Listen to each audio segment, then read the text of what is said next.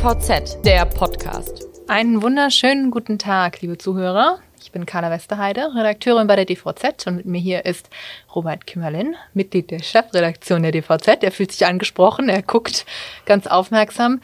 Ähm, wir wollen heute ein bisschen über das Thema CAP und insbesondere über das Thema E-Commerce sprechen, sowohl im B2C als auch im B2B-Bereich. Robert, was war denn das letzte, was du online bestellt hast?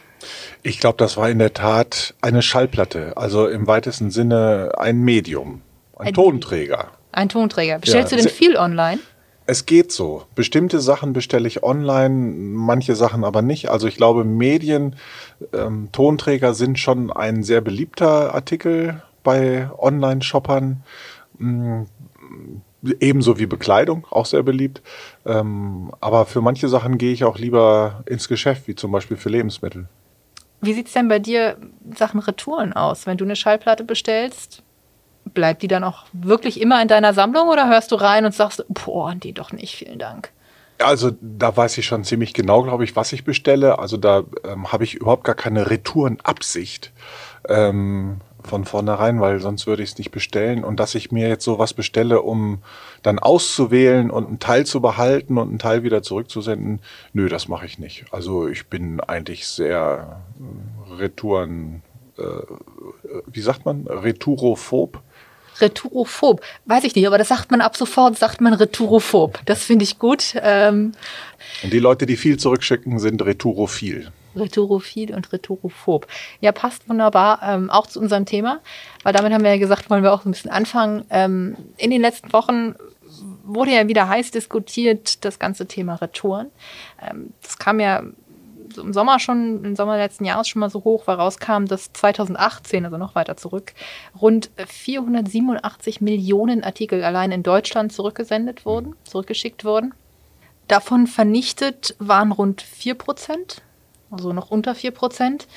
Ist natürlich jetzt in Summe erstmal nicht so viel, aber trotzdem gab es einen riesen Aufschrei von wegen, äh, oh Gott, da werden eigentlich heile Sachen verschrottet, weil man sie nicht weiterverkaufen kann. Es gab jetzt eine Gesetzesänderung des Kreislaufwirtschaftsgesetzes, das in sich jetzt kein Vernichtungsverbot ist, muss man sehr vorsichtig sein, weil im Endeffekt sagen sie ja nur, die Händler sollen transparenter berichten, was denn mit diesen überschüssigen Produkten passiert. Also entweder Sachen, die eben zurückgekommen sind oder eben auch, wenn sie überproduziert haben. Wir haben vorhin über Modelabels, äh, noch vor der Sendung noch über Modelabels gesprochen, die ja ihre Kollektion alle drei Wochen ändern und natürlich wahrscheinlich hoffen, dass sie alles, was sie im Stock haben, irgendwie verkaufen oder im Lager haben, alles verkaufen. Das aber nicht immer der Fall sein wird. Ähm, irgendwo muss das hin und ganz oft braucht man dann eben ein Regal, den Platz in den Regalen und Dinge werden vernichtet. Da möchte, möchte ich keinem irgendwie was direkt vorwerfen, aber so ist das nun mal. Bei Modelabels geht es doch zum Teil auch ins Outlet dann, oder? Und wird da dann günstiger verkauft. Na, es kommt mal drauf an. Ich meine, wenn du dir heutzutage die einen oder anderen Modelabels mal anguckst, ich meine, viel günstiger kannst du das ja gar nicht mehr verkaufen. Ja, das stimmt, ja. Mhm. Also, ähm, ich hatte, mache mit einer Freundin immer alle sechs Monate so eine riesen Kleidertauschparty mit 300, 400 Leuten. Und wir hatten eigentlich immer einen Abnehmer für die Sachen, die irgendwie übrig blieben. Mhm. Ich meine, wir gucken auch wirklich auf Qualität, das darf nichts kaputt sein und so weiter und so fort. Und die haben das letztes Jahr abgelehnt, weil die gesagt haben, das kostet neu schon nur drei, vier Euro, so ein T-Shirt. Äh, wir müssen das aber für mindestens zwei Euro verkaufen, weil sonst decken sich bei uns die Lagerkosten nicht. Also selbst die können das gar nicht mehr annehmen, obwohl wir das denen säckeweise gespendet hätten. Und diese, dieses Gesetz, was du jetzt angesprochen hast, das ist eine, ein, ein Entwurf für eine Änderung des Kreislaufwirtschaftsgesetzes, wenn ich das richtig verstanden habe. Genau, es ist ein Entwurf und da fehlen natürlich auch noch die ganzen Verordnungen. Das heißt, die Grünen haben ja auch erstmal gesagt, wir reden hier von Symbolpolitik, weil wie gesagt, also es wird keinem vor also es wird keinem gesagt, pass mal auf, ihr dürft jetzt nichts mehr vernichten, sondern eigentlich ist es ja nur, ähm, ihr sollt darüber berichten, ob ihr jetzt was vernichtet. Und Greenpeace hatte auch ähm, eigentlich eine ganz nette Idee, wenn man so drüber nachdenkt. Die hatten eine Andienpflicht gefordert. Zertifizierte Anlaufstellen, die eben die Retouren abnehmen die die Händler nicht weiter verwerten können mhm. oder vielleicht auch äh, überschüssige Produkte ähm, und diese dann sinnvoll weiter ver äh, verwerten. Also ich stelle mir das vor wie ähm, ja, so ein bisschen wie die, wie die Heilsarmee, nur mhm. eben staatlich organisiert und daher würde halt der Handel aber auch die Kosten tragen, damit das sollte ihnen ja auch wehtun. Und was ganz interessant war, der Handelsverband Deutschland hat zu sich zu dieser Gesetzesänderung ja auch geäußert und hat gesagt, völliger Quatsch. Mhm. weil es ändert sich eigentlich nichts. Die Händler achten jetzt schon darauf, dass sie möglichst wenig zurückkriegen, weil natürlich deren Ziel ist es, was ich verkauft habe, soll auch bitte verkauft bleiben. Die haben ja auch Kosten damit, wenn die irgendwas retourniert bekommen oder auch wenn die irgendwas vernichten müssen. Und ähm, es gibt ja noch ganz andere Kosten, nämlich eine Sache, da habe ich vorher noch nie so drüber nachgedacht und ich will da jetzt auch nicht so viel vorwegnehmen, weil da hast du nämlich mit dem BEVH auch drüber gesprochen, was denn eine Sache sein sollte, was in dieser Gesetzesänderung eigentlich hätte Platz finden sollen, aber nirgendwo zu lesen ist. Ja, dieser, der BEVH, also der Bundesverband E-Commerce Versandhandel Deutschland, der hat sich nicht ganz so drastisch geäußert zu diesem Vorschlag der Gesetzesänderung, sondern ähm, die haben gesagt, ja, sie begrüßen grundsätzlich erstmal alles, was äh, Retourenvernichtung verhindert. Ähm, aber der Ansatz, den Sie haben oder die Forderung, die Sie stellen, ist eine Änderung des Steuerrechts, weil Sie sagen, dass das Umsatzsteuerrecht im Grunde genommen die Retourenvernichtung begünstigt. Denn wenn Händler die zurückgesandten Waren vernichten, dann zahlen sie dafür keine Steuern. Wenn sie das aber spenden würden, dann äh, ist es halt umsatzsteuerpflichtig und insofern ja, ein Kostenfaktor lohnt sich nicht und ähm, da fordert der BEVH ganz klar dieses diesen Fehlanreiz abzuschaffen. Und dazu habe ich auch einen O-Ton mal mitgebracht. Neulich hat ja der BEVH bei einer Pressekonferenz Zahlen vorgestellt. Gero Furchheim, der Präsident des BEVH, hat sich dazu mal ganz klar geäußert. Wo wir den größten Handlungsbedarf sehen und auch eine Forderung aufgestellt haben, ist, dass es in einem Aspekt, nämlich einen Fehlanreiz im Umsatzsteuerrecht gibt. Zurzeit ist es so, dass Umsatzsteuer bezahlt werden muss, wenn ich Ware spende an eine gemeinnützige Stiftung. Die Umsatzsteuer kann aber entfallen, wenn ich die Ware vernichte. Das heißt, der Staat hat einen Fehlanreiz, dass retournierte Ware im Zweifelsfall, genauso wie übrigens Produktionsüberhänge und auch retournierte Waren aus äh, stationären Geschäften, dass im Zweifelsfall eher vernichtet als gespendet wird. Ja, das war Gero Furchheim zu der BEVH-Forderung. Und wie er sagte, gibt es da auch schon einige positive Reaktionen äh, auf diese Forderung. Wir werden mal im Auge behalten, was daraus wird und ob der Gesetzgeber tatsächlich mal das Steuerrecht ändert. Aber Gero Furchheim hat noch eine andere nette Anekdote erzählt bei dieser Pressekonferenz wenn es jetzt um E-Commerce geht und ähm, die Entwicklung, dann stellt man fest, immer mehr Leute bestellen online, immer mehr Leute bestellen auch mobil und offenbar bestellen viele Leute auch für sehr viel Geld. Also bei Cairo, das ist das Unternehmen, für das Gero Furchheim tätig ist, da ist er Vorstandssprecher, da hat mal ein Kunde Waren im Online-Shop für 96.000 Euro bestellt.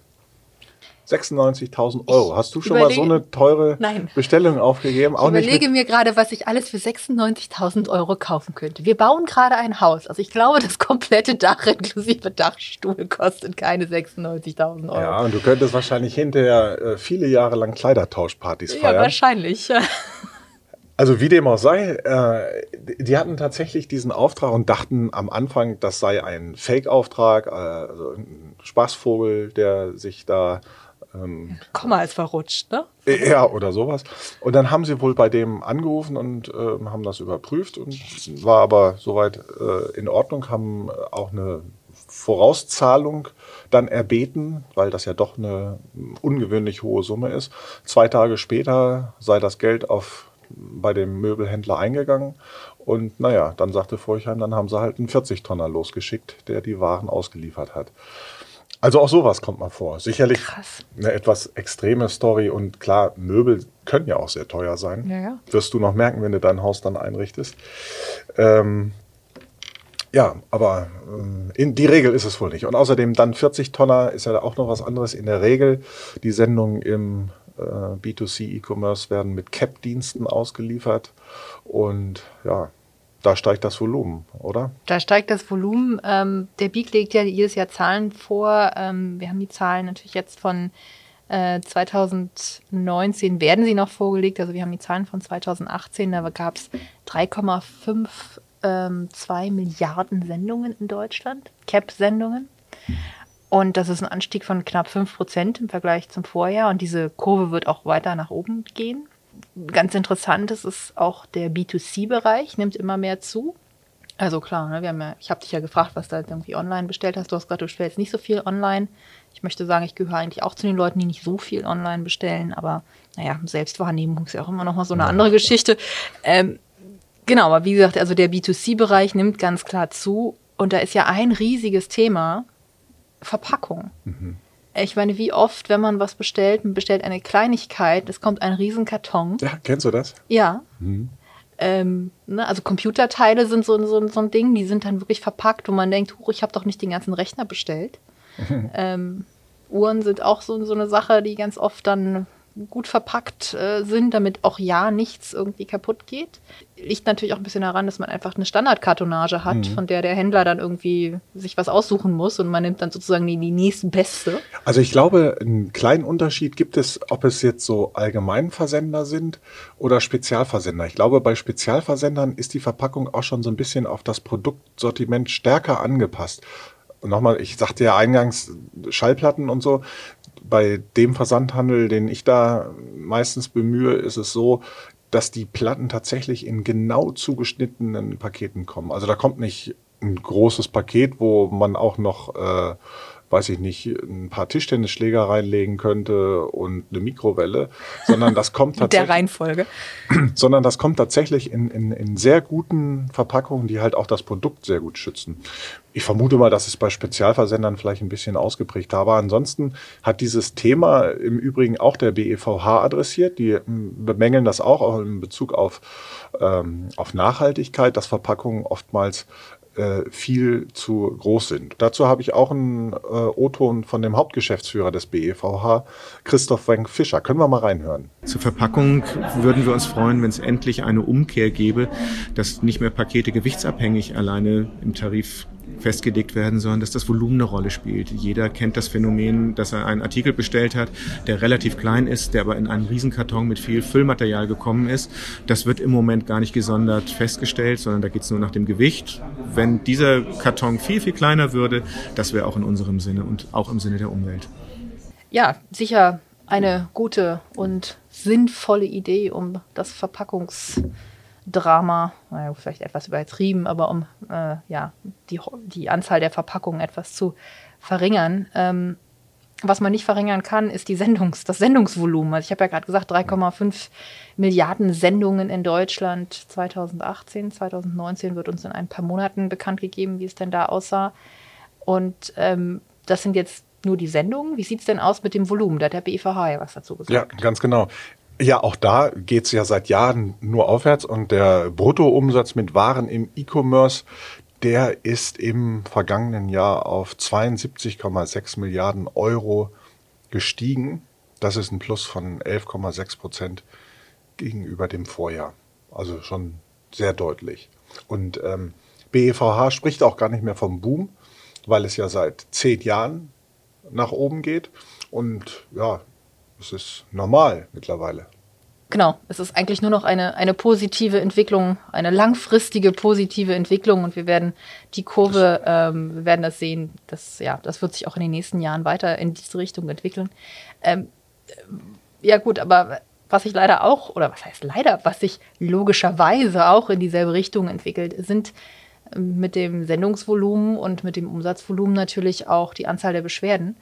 2019 17.200 Beschwerden, die eingegangen sind bei der Bundesnetzagentur.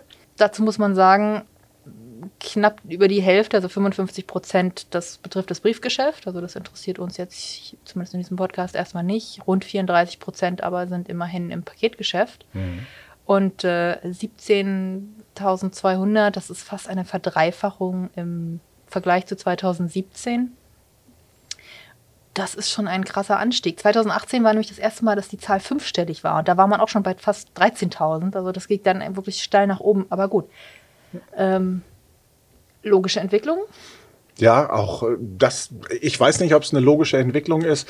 Ähm, es ist möglicherweise eine Analogie zum steigenden Sendungsvolumen.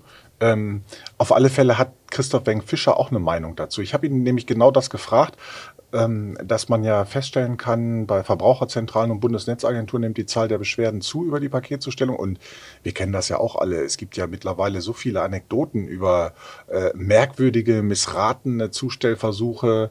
Äh, es gibt Videos darüber im Internet, wo man äh, wirklich kuriose Zustellversuche beobachten kann. Und na, da habe ich ihn mal halt gefragt, ähm, ob es denn da ein Problem gibt mit den äh, Paketzusteller. Und ich fand seine Antwort in Teilen schon ein bisschen überraschend.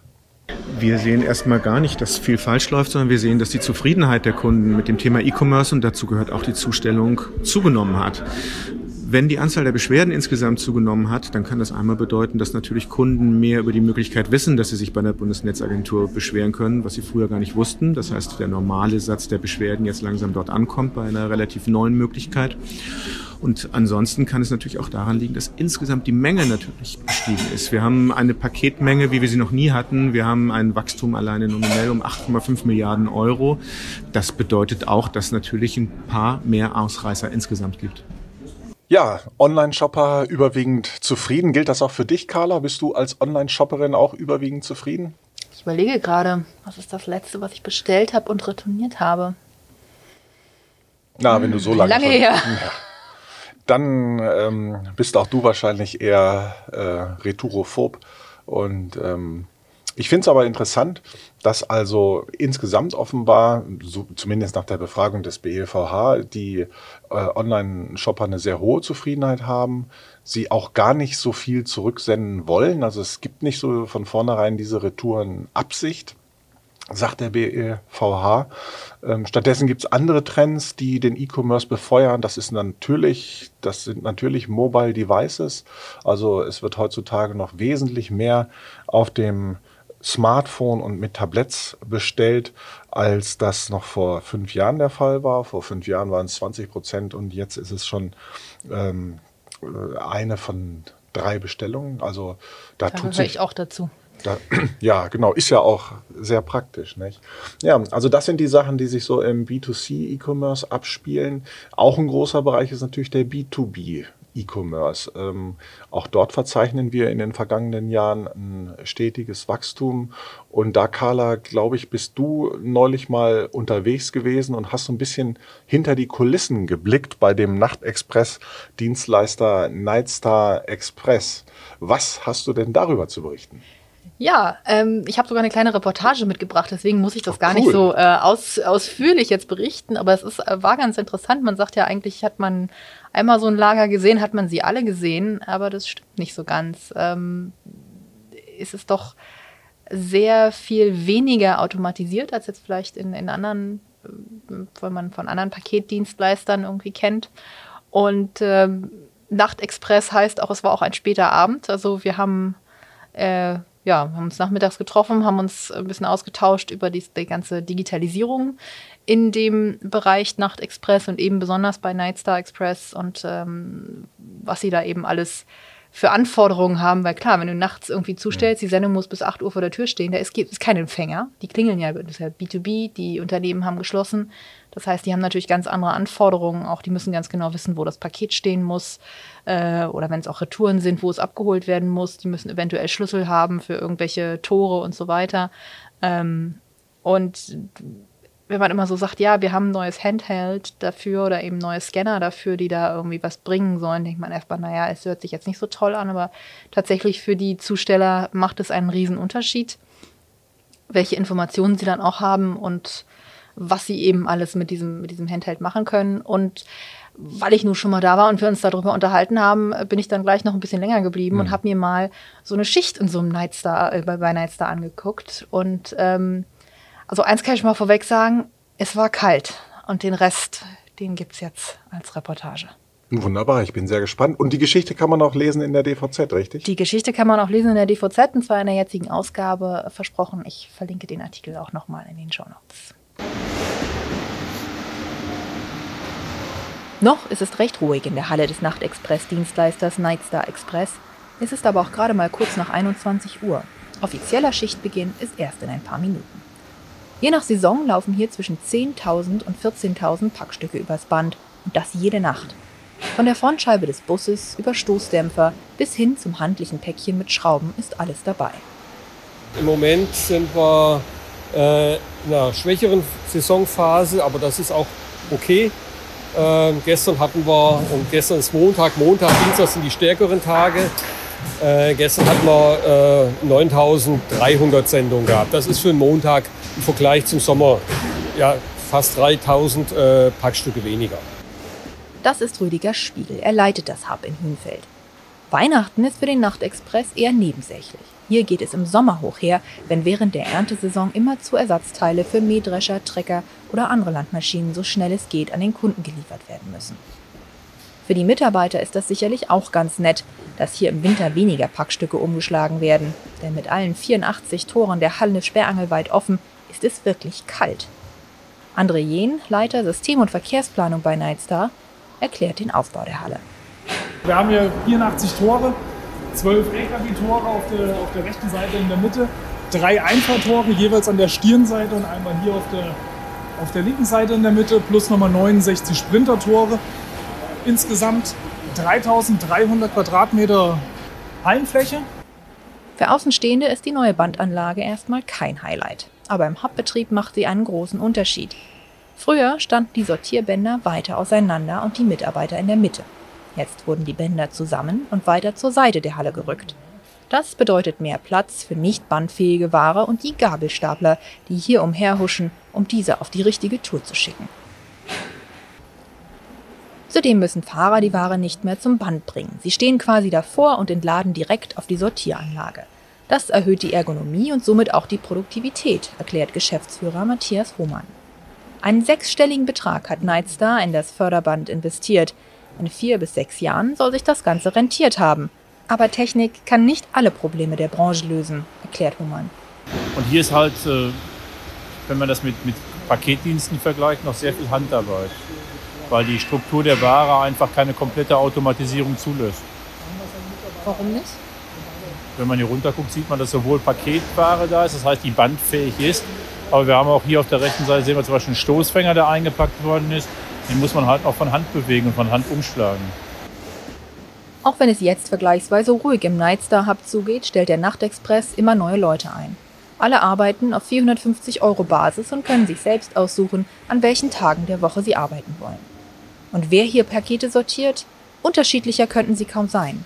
Mann oder Frau, jung oder alt, es ist von allem was dabei. Noch findet Nightstar genügend Leute, auch wegen der Hochschule in Fulda in der Nähe und den Studenten, die sich etwas dazu verdienen wollen. Um 23.30 Uhr ist in Hünfeld Schicht im Schacht. Gerade mal zweieinhalb Stunden nach Beginn. Bis morgen um 21.15 Uhr braucht Nightstar die Hallen nicht mehr und vermietet sie tagsüber an den Regionalbetrieb Fulda. Damit stehen sie nicht den ganzen Tag leer und Nightstar verdient sich etwas zu den Betriebskosten hinzu. Ja, das klingt nach einer Menge spannender Eindrücke, die du da sammeln konntest bei dem Nachtexpress-Dienstleister. Und ich bin überzeugt, dass wir über die Themenfelder B2C, B2B, E-Commerce auch noch weitere Male sprechen werden. Und wir hätten noch eine ganze Menge zu erzählen. Aber für heute soll es dann mal gut sein. Genau, für heute gab es genug auf die Ohren. Aber ja, eben auch besonders das Thema B2B E-Commerce ist ähm, spannend. Da werden wir, äh, Robert, da kann ich dir jetzt schon sagen, auf jeden Fall nochmal drüber sprechen.